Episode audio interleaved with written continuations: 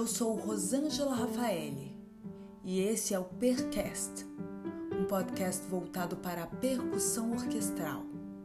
Aqui você vai encontrar história, dicas, conteúdo prático e teórico sobre a percussão, entrevistas com especialistas no assunto e curiosidades sobre o dia a dia de um percussionista orquestral. Toda semana, um episódio.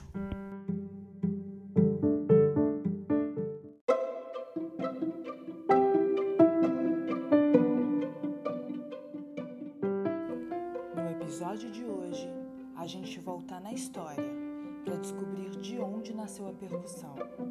Você sabe de onde ela vem? A música nasce na Idade da Pedra, através da voz humana e canto dos pássaros, e com ela o ritmo. Ritmo regular da voz, os ritmos das palmas e o ritmo das mãos percutindo o primeiro instrumento musical, o seu próprio corpo. As mãos e pés percutiam para receber a chuva para pedir aos deuses que fizesse chover, assim como festejar e celebrar casamentos. Mas também usados para as táticas na hora de guerrear ou em velórios, no momento de enterrar pessoas que morreram.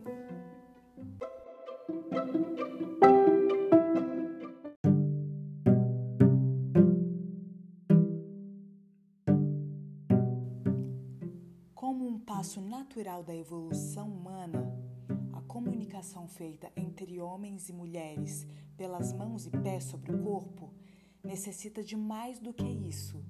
E os instrumentos musicais primitivos começam a se instaurar por meio da experimentação humana junto à natureza.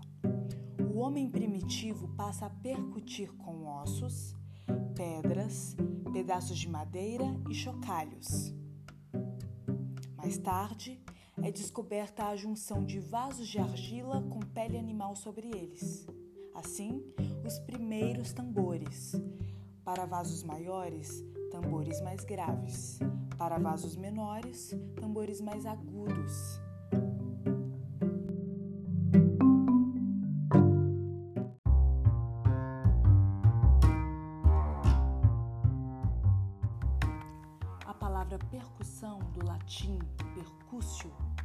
Vem do verbo percutir, formado pelo prefixo per, indicando insistência, intensidade e o radical do verbo quartere, que significa sacudir, agitar, brandir, bater e tocar.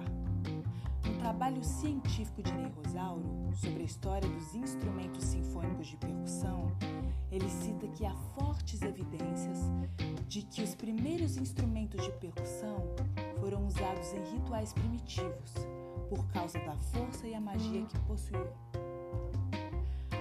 Uma coisa interessante de se dizer é que, apesar de a percussão ter nascido juntamente ao homem primitivo, ter sempre o papel de organizar o tempo através do pulso, incitar o movimento do corpo para a dança, estar em rituais instintivos e participar da construção de todas as culturas do mundo, ela tem um reconhecimento, um lugar específico e só conquistou o protagonismo na sua própria história há cerca de 120 anos.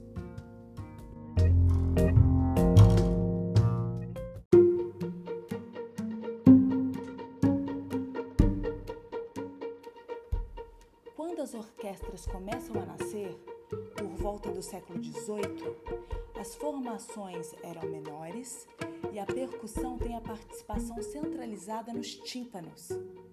Inicialmente, os tímpanos eram utilizados em par, com tamanho reduzido, peles de couro, e as cabeças de baquetas eram de couro ou madeira, sendo que a afinação dos tímpanos era feita em dominante, subdominante e tônica, dobrando a voz do trompete, e também sem a possibilidade de mudar a afinação dos tambores. Quando me refiro a subdominante e dominante, quero citar as notas que são responsáveis por caracterizar a tonalidade da obra executada. Tudo isso caracteriza a sonoridade específica do período clássico. Os compositores mais conhecidos por explorar os tímpanos nesse período foram Haydn, Mozart Beethoven. Mais tarde, Beethoven Nobel, sendo considerado um compositor divisor de águas para o desenvolvimento da função dos tímpanos.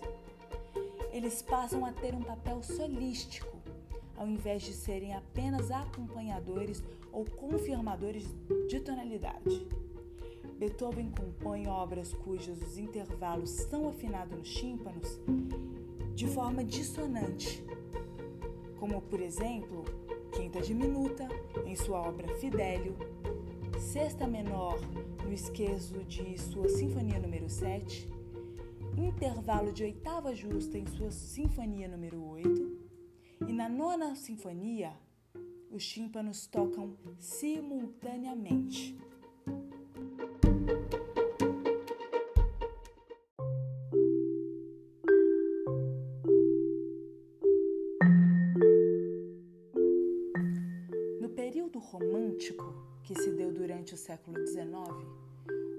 Compositores inseriram outros instrumentos à percussão sinfônica, como a caixa clara, o xilofone, a celesta, os sinos tubulares, o glockenspiel, as castanholas, entre alguns outros instrumentos. Um importante impulsionador para a escrita e crescimento da percussão nas orquestras foi o compositor francês Hector Berlioz. Ele escreveu, em 1844, um grande tratado de instrumentação e orquestração. Berlioz escreveu para 16 pares de tímpanos, tocados por 10 percussionistas, em sua Grande Missa dos Mortos, composição de 1837 e em sua Sinfonia Fantástica de 1830, por exemplo, ele prevê dois pares de tímpanos tocados por quatro percussionistas. Foi também o primeiro compositor a se preocupar em citar na partitura as especificações das baquetas que ele queria e também o momento de trocá-las, algo ainda não feito até sua época. O século XIX também trouxe a incorporação da caixa clara como um instrumento orquestral. Até o momento, ela tinha um papel exclusivamente militar.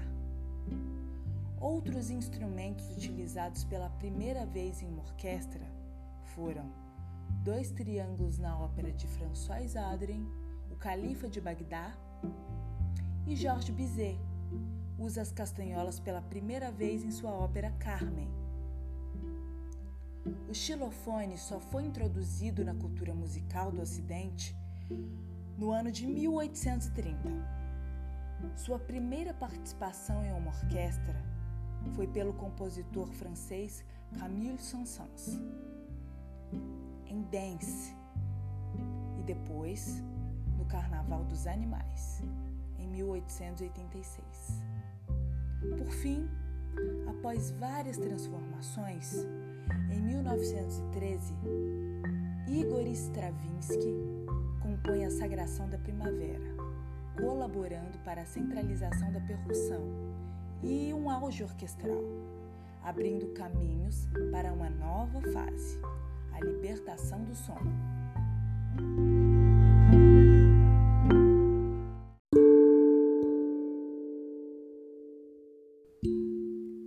Com a crise econômica, Após a Primeira Guerra Mundial, as orquestras ficaram falidas e impossibilitadas de executar obras com um grande número de músicos. Esse foi um dos fatores que contribuíram para que o compositor Igor Stravinsky montasse um pequeno grupo de músicos e excursionasse pela Europa, realizando inúmeros concertos. Mediante essa iniciativa, o percussionista fez a estreia da obra A História do Soldado, lançada na música contemporânea, a versatilidade de executar vários instrumentos de percussão ao mesmo tempo, dado o nome de percussão múltipla. Diversos compositores, no início do século XX, começaram a utilizar a percussão de forma mais direta nas suas obras, dando assim um grande destaque a esse naipe de instrumentos. O movimento futurista, lançado pelo compositor italiano Luigi Russolo em 1913, proporcionou aos compositores uma grande abertura de ideias em relação ao uso da percussão. Em 1930, que se dá um passo fundamental na libertação do som, com compositores experimentando os instrumentos de percussão como se fosse uma nova descoberta. Após a estreia da obra Ionization de Edgar Varese, em 1933, esse naipe foi visto não apenas como a última fronteira da instrumentação tradicional, mas também como expressão da era da máquina e do ritmo da vida moderna.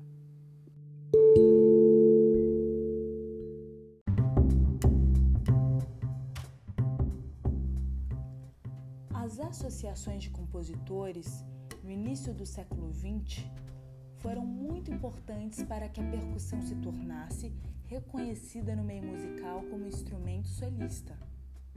A Associação Internacional de Compositores, que se tornou posteriormente a Pan American Association, foi fundada por Varese, que era o presidente. Henry Cowell era o responsável pela região da América do Norte, Amadeu Rodin era o responsável pelo Caribe e Carlos Chaves era o responsável pela América Central. Essa associação mudou as ideias sobre o uso da percussão e o futuro dela.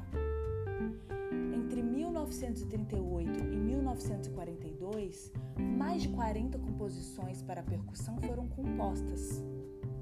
Importante citar compositores precursores da música para percussão. Lou Harrison, que organizou os primeiros concertos de música escrita somente para instrumentos de percussão, e John Cage, que foi fundamental para o surgimento das primeiras obras para percussão. A partir da crescente de obras, compositores dedicados à percussão e o respeito que se criou em torno desse meio contemporâneo, a percussão se difunde, faz história, cresce e passa a ser reconhecida no mundo todo.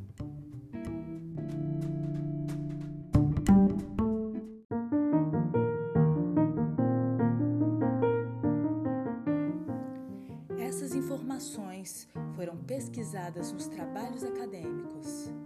História dos Instrumentos Sinfônicos da Percussão, de Ney Rosauro, e na tese de doutorado de Eduardo Fraga Túlio, Grupo do Brooklyn, semente da percussão contemporânea no Brasil.